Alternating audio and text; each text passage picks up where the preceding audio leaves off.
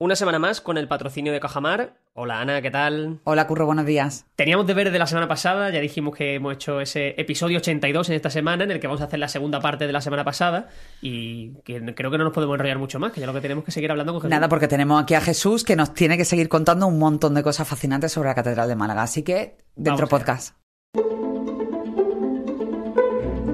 Memoria Sur, un podcast de Diario Sur para hablar y disfrutar de la historia, con Ana Pérez Brián y Curro Fernández Sibaja. Espacio patrocinado por Cajamar, Banca Cooperativa. Si nosotros avanzamos por la catedral hacia los jardines de Cister, vamos a encontrar el columbario y nos vamos a dar cuenta de lo que decíamos antes, que, no el- que la, la torre y el tejado en este caso no es lo único que falta en la catedral, que hay muchas zonas y muchas cosas todavía por construir y para concluir esa catedral. ¿Cuáles son algunas de ellas, Jesús? Bueno, pues una de las que hay por construir es la propia sacristía, es decir, en los planos eh, se, demuestra del siglo XVIII que la sacristía actual en realidad es la antesala de la, de la sacristía mayor que debería haber ocupado eh, lo que hoy son, digamos, parte de los jardines que hay, digamos, entre el patio de los Naranjos y la calle Cister, ¿no?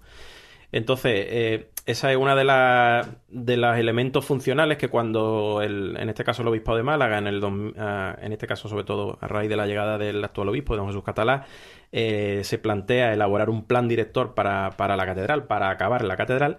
Bueno, pues una de las cosas que se recoge efectivamente esa es la necesidad de construirle la sacristía o de acabar la sacristía. Eh, ¿Qué pasa? Que eh, la gente dirá, bueno, ¿y por qué le hace falta eh, otra sacristía? Si la... No, vamos a ver, eh, cuando muchas veces se hacen ceremonias en la catedral en las que participan, eh, pues vamos a poner 50 o 60 sacerdotes, hace falta un espacio, Espacio. para que se puedan vestir adecuadamente, que se puedan guardar los, los ornamentos, etcétera, etcétera. Entonces, la actual sacristía, la verdad que hay ocasiones en las que se quedan muy pequeñas. Hay...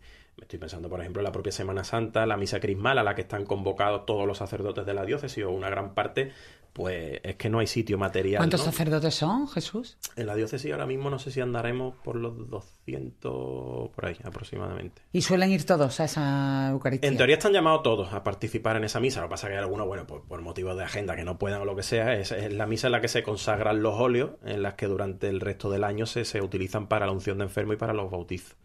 Entonces, bueno, pues eh, es una misa que se celebra en los, los días previos al Trido Pascual, el jueves y, Viernes Santo y Sábado Santo, y bueno, en la, que está convocado todos esos sacerdotes. Pero claro, en esta sacristía tan pequeña, pues muchas veces cuesta trabajo que se puedan revestir. Y ya te digo, la idea es ocupar eh, lo de los jardines del, del sagrario. Ahí cuando se presentó el plan director hubo alguna eh, bueno, pues alguna inquietud por parte de algunos grupos políticos de que, bueno, de que se usurpaba espacio público, pero es que eh, debajo de esos jardines que están los cimientos, se llegaron incluso a poner algunos de los cimientos de esa sacristía, ¿no? Entonces, bueno, pues es una de las cosas, bueno, que han quedado ahí, pero bueno, lo más urgente, como hemos dicho ahora mismo, es el tejado y eso, bueno, pues ya veremos si se... Todo se andará. Si se hace. Eso, tiempo, tiempo al tiempo.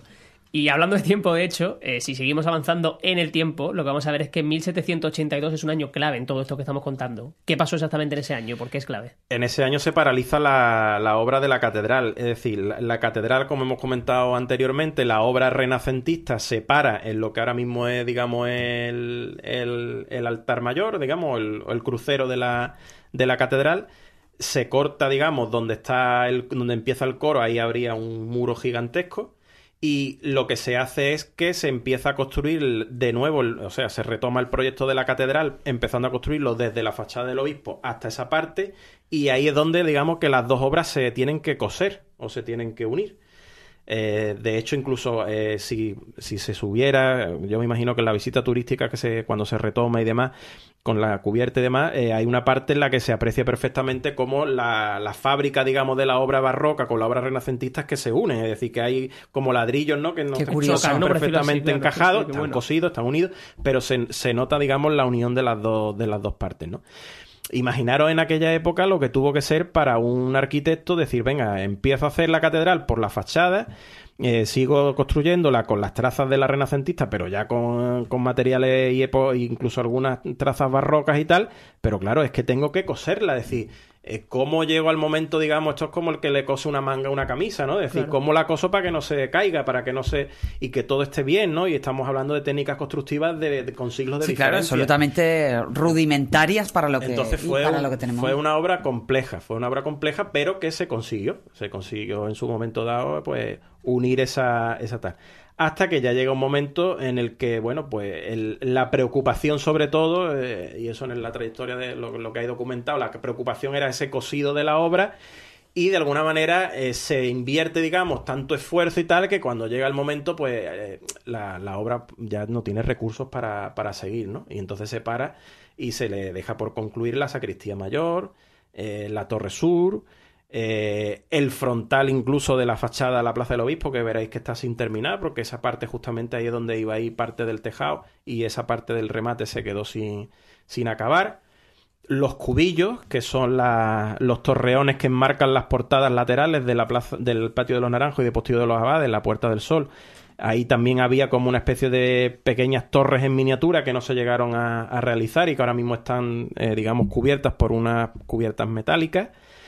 Eh, como hemos dicho, la sacristía y luego toda la balaustrada, es decir, la catedral, eh, en, la, fachada principal ya se aprecia ese inicio de balaustrada que hay a ambos lados de, en la parte superior, que uno de ellos precisamente se reconstruyó hace poco, lo construyó, se reconstruyó en época de, ya de este obispo, y queda toda la balaustrada que bordea, digamos, el perímetro superior del edificio donde iban una serie de imágenes con santos.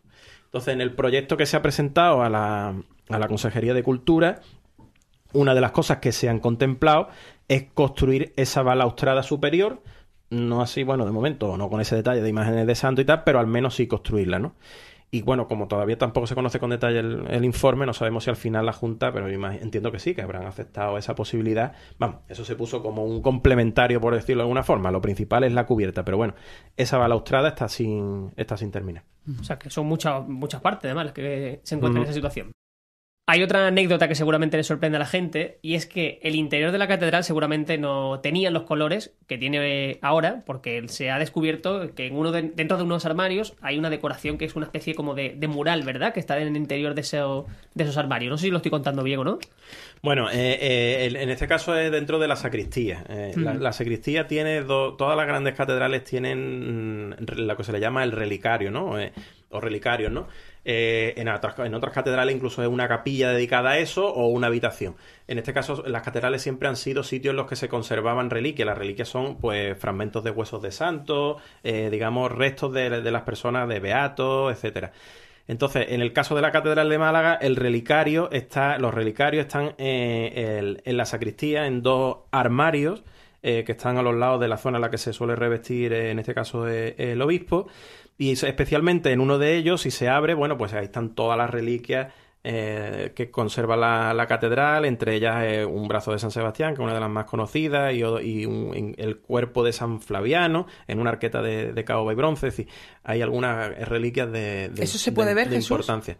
Normalmente no. Es decir, eso es porque estamos hablando de una dependencia de la, de la sacristía que no entran en la, en la visita turística. En este caso, si más adelante eh, se llegara a construir la sacristía, lo que hemos comentado en la parte de los jardines, pues sí habría posibilidad, como lo tienen otras catedrales, de dejar una parte de la sacristía vetada a la visita turística, que sería esa nueva sacristía, pero esta parte, digamos, de antesala de la sacristía sí se podría hacer visitable y en este caso que se pudiera visitar el, el relicario. ¿no? Y dentro de esos armarios han aparecido pinturas murales. Bueno, esto es muy frecuente dentro de la dentro de la imagen La Málaga Barroca, en la que tenemos tantísimos ejemplos de pinturas eh, mira murales. en San Juan, claro. En la fachada, incluso en el interior de, los edificios, haciendo alusión también al, tema de allí de la Divina Pastora, en la obra de rehabilitación de la iglesia salieron pinturas murales y además muy interesantes ¿no? dentro del edificio. Y aquí, bueno, pues es verdad que se han descubierto esos, esos restos Igual que se podría intentar también ver si, si en el resto de la, de la fachada, o sea, de los, de los muros de la, de la sacristía podrían aparecer.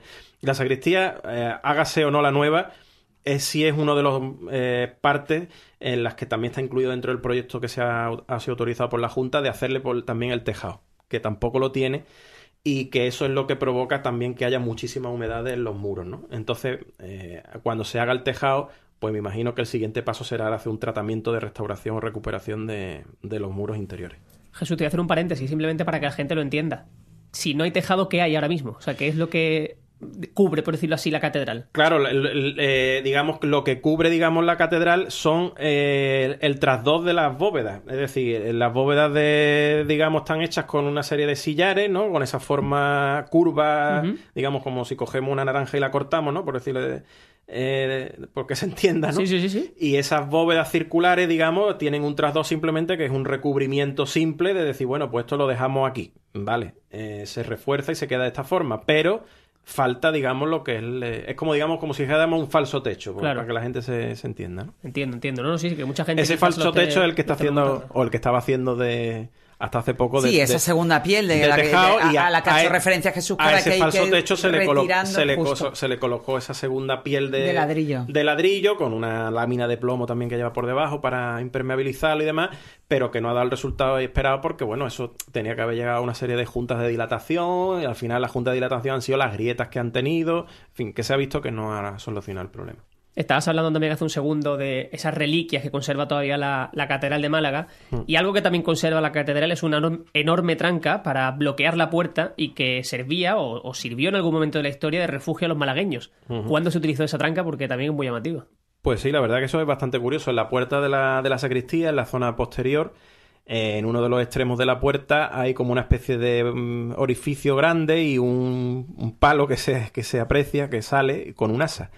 Y bueno, eso es tan sencillo como cerrar la puerta y tirar del asa. Y la asa es como si fuera la tra- la- la- el cierre de las... Todos tendremos en la cabeza la- las películas, ¿no? De los castillos sí, sí, sí, y de ese tipo de historias, ¿no? Pues, pues imaginaros eso, ¿no? Es decir, como un vástago enorme de madera que, que, tri- que cruza en, en, en horizontal la puerta de la catedral y bueno, era el sistema que tenían en aquella época de, de conservar o de en momentos de asalto.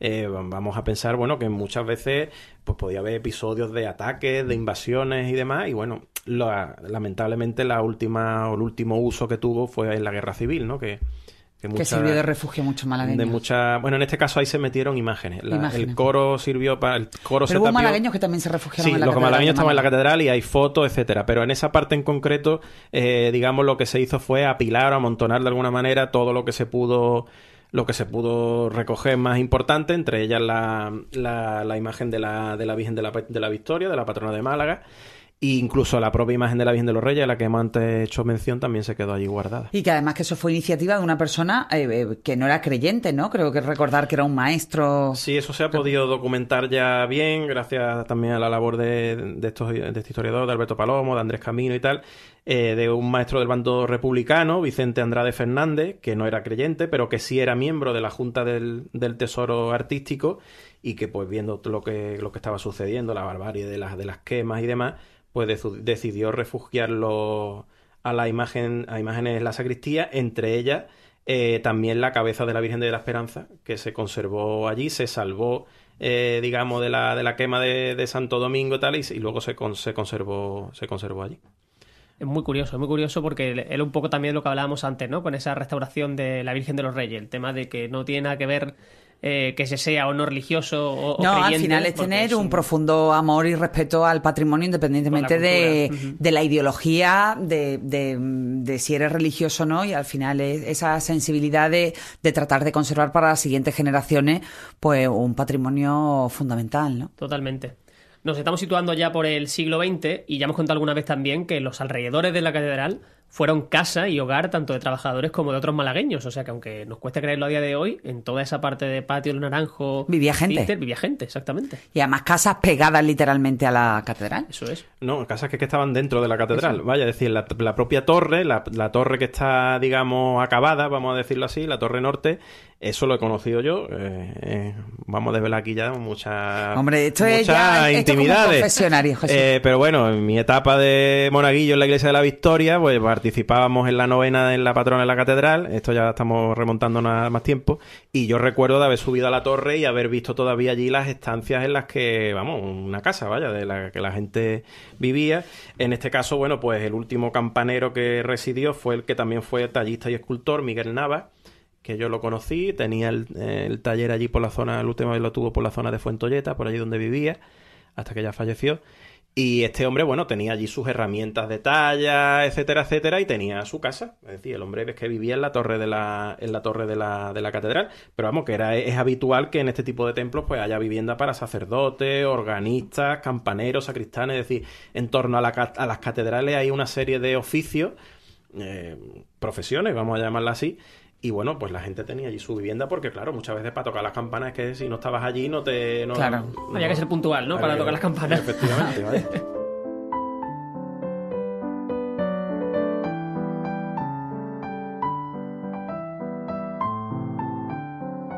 Vemos que igual que había vivos, había también mucha gente que decidía pasar la vida eterna, o que sus allegados decían que pasar la vida eterna en la catedral. O sea que si queríamos ir destacando algunos nombres, algunas zonas donde podemos ver eh, quiénes son esas personas que, descansan en la Catedral de Málaga. Pues sí, eh, eh, hay las catedrales evidentemente son lugares también, como muchas iglesias, lugares de enterramiento. La Catedral de Málaga tiene varias cristas, prácticamente en todas las capillas hay, hay, una, hay una crista, alguna además de, dimensiones bastante considerables. Y bueno, en las catedrales, la tradición católica dice que es donde es el lugar para enterrar a los obispos. Es decir, los obispos normalmente se entierran en catedrales, algunos en algunas iglesias que por las que tengan una especial vinculación, pero habitualmente, eh, y de hecho los casos más recientes los tenemos, bueno, pues don Antonio Dorado, que fuera anterior obispo de Málaga, están enterrados en, allí en la, en la capilla justamente de, la que vamos a hacer referencia, la capilla de la Encarnación, donde también está enterrado el obispo José Molina Lario, que fue el gran impulsor de la, de la reforma de la catedral del siglo XVIII. Y en, el, en uno de los mausoleos también de esta capilla, en el texto derecho, está el obispo Fray Bernardo Manrique, que fue el promotor de las obras de la catedral en el siglo XVI. Es decir, que los dos grandes obispos promotores de las obras de la catedral están enterrados en este, en este sitio. Y en esta capilla, ya digo, está el, último obispo e incluso el cardenal don Fernando Sebastián, que fue el último eh, digamos, prelado ligado a la, a la, diócesis, que falleció también, pues está enterrado también en, la, capilla de la, de la Virgen de los Reyes y hace poco también se colocó la, lápida. Recordar que tenemos un capítulo del podcast, eh, de este podcast Memoria Sur, dedicado a la aportación de Molina Lario, que más allá de todo ese, esa finalización de la obra de la catedral, bueno, de las partes que eran necesarias, también de parte del retablo, bueno, pues que fue el responsable de la enorme obra de ingeniería civil que fue el acueducto de San Telmo, ¿no? Y, como curiosidad, que también lo hemos contado en alguno de los podcasts, cuando murió doña Trinidad Grun, que por todos sabemos que fue una mujer absolutamente querida eh, y admirada en Málaga pues, por toda esa labor social, eh, se le ofreció, o se le ofreció previamente, eh, ser enterrada en la Catedral de Málaga, pero ella dijo que no, que su deseo era descansar para siempre junto a su marido, Manuel Heredia, el primogénito de Manuel Agustín Heredia, y entonces está enterrada en el cementerio de San Miguel. Además fue una de las manifestaciones de duelo más emocionantes y multitudinarias que se recuerdan en la, en la historia reciente de Málaga, pero era tan querida, y me gusta dejar ese dato, y era tan querida y su huella en la ciudad fue tan luminosa que se le ofreció previamente pues descansar en la catedral como, bueno, Algún día tendremos que hablar de la historia de Trinidad Cruz y la, Divina Pastora. ¿eh? Ah, bueno, pues, pues nada, aquí, aquí cogemos. Aquí, pues nada, curro, apunta. Apuntado. Aquí totalmente. Hemos contado ya creo que dos o tres podcasts sobre Trinidad Cruz y esa historia no la tenemos, así que me parece. Muy pues nada, te fichamos para es muy curioso. Me parece más, más, que interesante esa, esa historia que nos deja Jesús. Estabas hablando antes también, eh, Jesús, tú de la capilla de la Inmaculada Concepción y en uno de sus muros laterales hay una talla de un antiguo Cristo que me ha llamado mucho la atención porque se le conoce como el Señor de los Temblores. Sí, bueno, eh, vamos a ver. Eh, es frecuente que en las catedrales haya con cierta frecuencia donaciones de patrimonio sacro, ¿no? De arte sacro. Es decir, pues familias que no, por diferentes motivos, quieren desprenderse de obras de escultura, de pintura o que simplemente quieren tener ese gesto ¿no? con, eh, con, la, con la catedral. Y en este caso, pues hace un par de décadas se donó eh, a los por una familia de o herederos de una familia del Perchel un crucificado eh, de mediano formato que conservaban en su casa y que le decían el Cristo de los Temblores porque tradicionalmente en su, en su familia decía que era el que se encomendaba en, los momentos de, de, fuertes terremotos, ¿no? Es decir, eh, hay varios terremotos, eso lo habéis contado seguramente en los podcasts, que, asolaron a la Málaga de, los siglos XVII y XVIII. Eh, uno de ellos incluso fue el de 1680, que precisamente debilitó el muro al que nos referíamos antes, de, con el que se cerraron las obras inconclusas de la, de la catedral. Y bueno, pues este Cristo tiene esa curiosidad, ¿no? De que se le conoce como el Cristo de, o el Señor de los Temblores.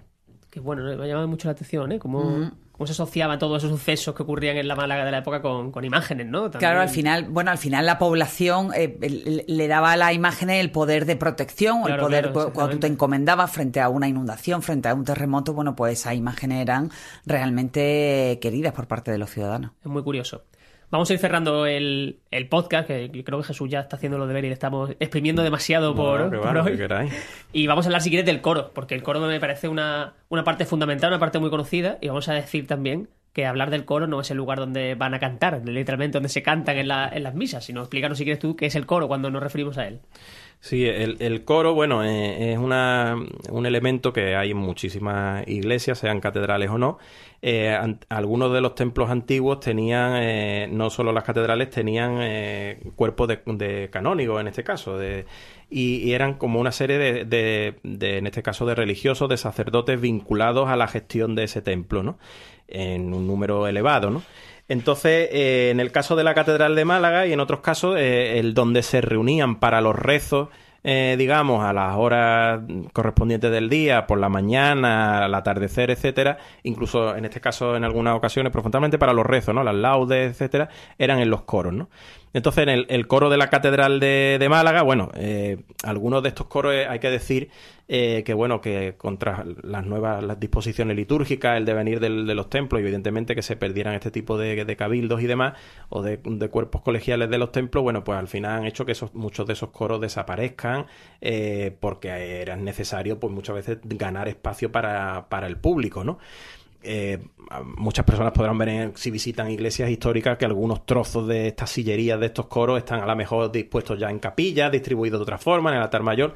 En el caso de la Catedral de Málaga sí se ha conservado la disposición primitiva de- del coro, que por otra parte, bueno, podríamos decir que es la joya de la corona de la, de la catedral en cuanto a talla en madera. eh, realizada en el siglo XVII por Luis Ortiz de Vargas, José Micael Alfaro y la figura indiscutible de, de Pedro de Mena. ¿no?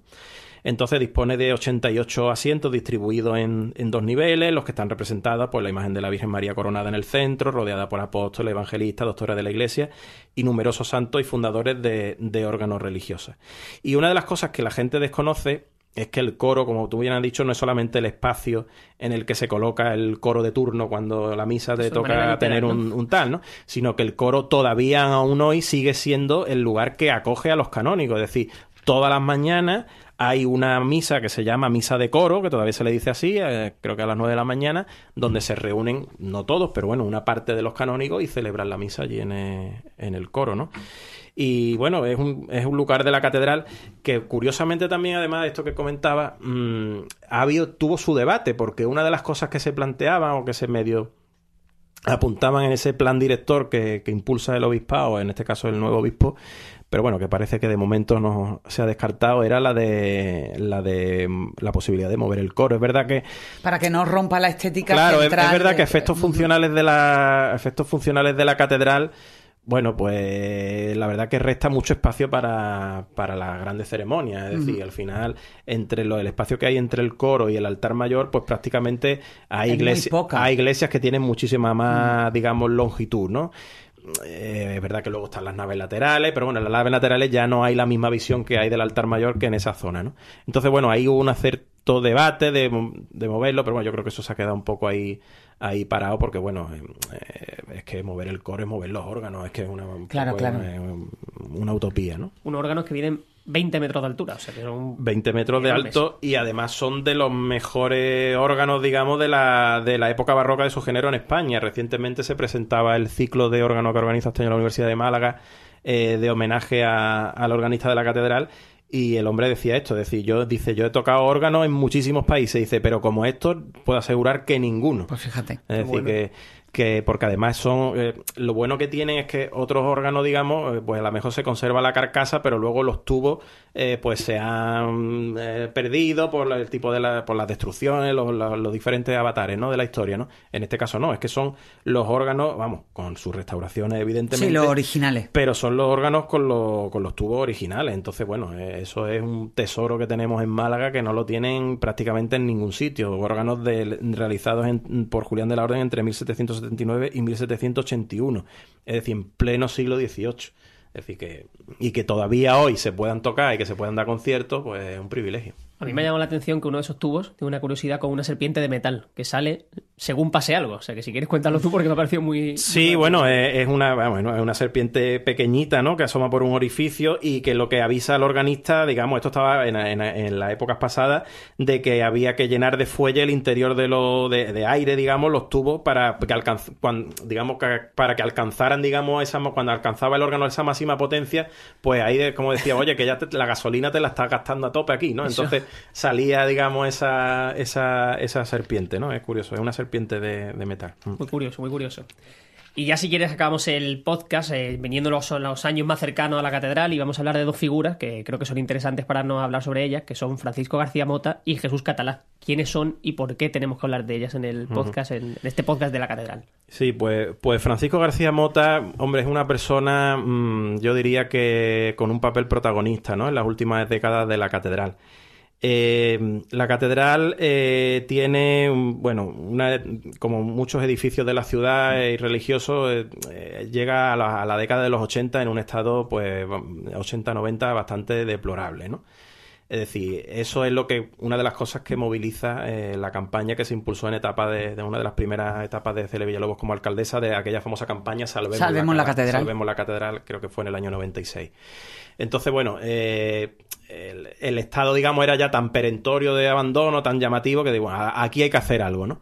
Y bueno, a raíz de esa, de esa campaña, una de las figuras clave este de AN, Francisco García Mota, que dejó el cargo en el 2009, pero tras casi dos décadas eh, de una labor, bueno, yo, yo me acuerdo que don Francisco fue uno de los, de los grandes impulsores de todo lo que se hecho en la catedral, de como, de que hoy conozcamos el interior de la catedral tal como está, porque desde aquella etapa prácticamente no se ha vuelto a hacer nada, es decir, me acuerdo que impulsó la restauración del suelo, que el suelo estaba fatal, hoy gracias a Dios hay un suelo restaurado, que tiene, que tiene esa, ese aspecto que, que, ofrece, que por lo menos es de las cosas mejores que tiene la catedral, y puso en marcha la escuela taller eh, Molinalario eh, fue una escuela taller que sirvió para pensar, para no solo para formar a personas en oficios pues como el, bordado, la orfebrería, la planimetría, etcétera, etcétera, sino que sentó las bases de, de, oye, de decir, bueno, pues vamos a hacer algunas actuaciones, en fin, fue una forma de eh, de, de, poner en valor algunas zonas, de poder hacer actuaciones pequeñas y tal.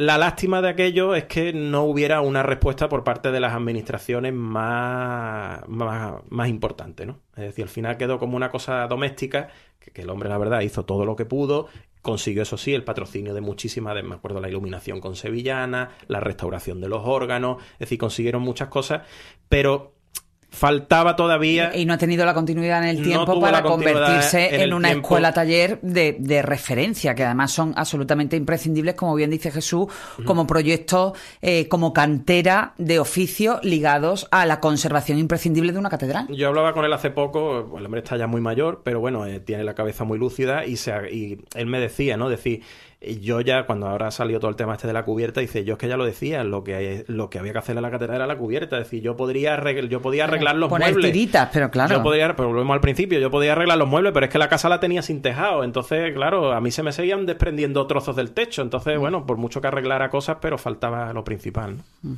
Qué bueno, ¿no? Es que me, me, quedo con la boca abierta con este tema porque eran muchas cosas que nos faltaban por tratar y que me parece muy, sí, Sí, y sobre la, segunda personalidad de la que hablabas, Curro, sobre el nuevo obispo de Málaga. Bueno, el nuevo obispo de Málaga, ¿no? Ya lleva una década. Más, de una década. Más de una década. que también se ha implicado a fondo en esa necesaria nueva campaña por la conservación y la salvación de la catedral. Sí, bueno, don Jesús, desde, desde que llegó a la, a la diócesis de Málaga, siempre habló, habló abiertamente, ¿no? Y una de las primeras comparecencias públicas que dio fue para manifestar eso, que él eh, a él no le gusta que le llamen la manquita a la catedral, es decir, porque él, eh, no porque lo considere una ofensa, sino porque él eh, de alguna forma cree que, que, la, que no es que sea manquita, es que está sin terminar, es decir, es como, como se decía en la exposición esta que se hizo también para reivindicar eso, una sinfonía inacabada, ¿no? Entonces, bueno, él, uno de sus empeños eh, ha sido precisamente promover esa finalización de las obras. Para eso se encargó la, la, redacción de este plan director que hemos mencionado, los arquitectos que hoy está comandado por los arquitectos de la catedral, por Juan Manuel Sánchez La Chica y Adolfo de la Torre Prieto, que son, digamos, los que han eh, mm, trabajado en los últimos años para elaborar ese proyecto de cubierta que ha sido autorizado por la Consejería de Cultura, ¿no?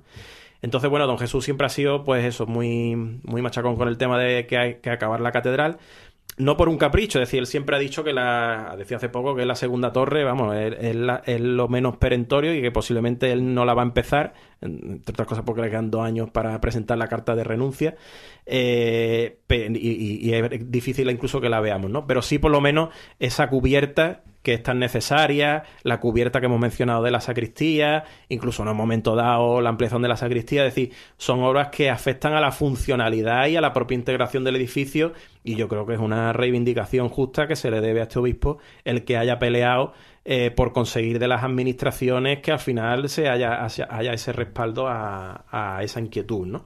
y yo creo que bueno pues que por ahí hay que también que eh, valerle o reconocerle ese, ese mérito. Qué bueno. Bueno, yo creo que el recorrido ha sido, yo he, estado así, escuchando, escuchando, escuchando, porque yo creo que la lección magistral que nos ha dado eh, Jesús, a quien vamos a secuestrar para otros podcasts, se vamos a incorporar aquí al equipo. En esto, eh, y además hemos tenido que hacerlo en dos entregas para para poder recorrer y, seguro que nos dejamos un montón de, de, historias que iremos rescatando un poco a poco.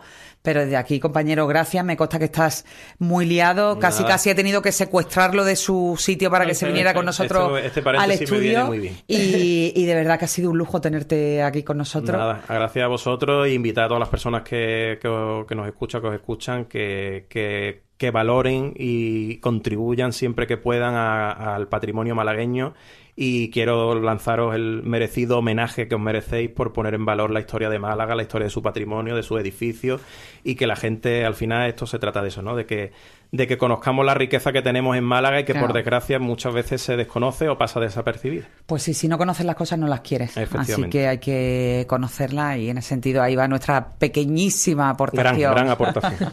Yo de todas formas me quedo con esa historia, ¿eh? De Trinidad Grun y la Divina Pastora, así que bueno. Bueno, pues, ya lo, sabes. rescataremos porque de verdad que no se me va a olvidar. Eso es curioso. Dentro de poco. Unos papeles ocultos, no os digo más. Qué bien, qué bien. Pues mira, deja ahí el señor además. Sí, ya me está gustando, me está gustando cada vez más.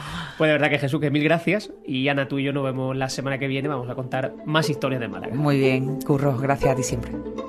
Memoria Sur es un podcast de Diario Sur. Escucha un nuevo episodio cada semana en iVoox, Spotify, Apple Podcast y consulta las referencias de este episodio en diariosur.es.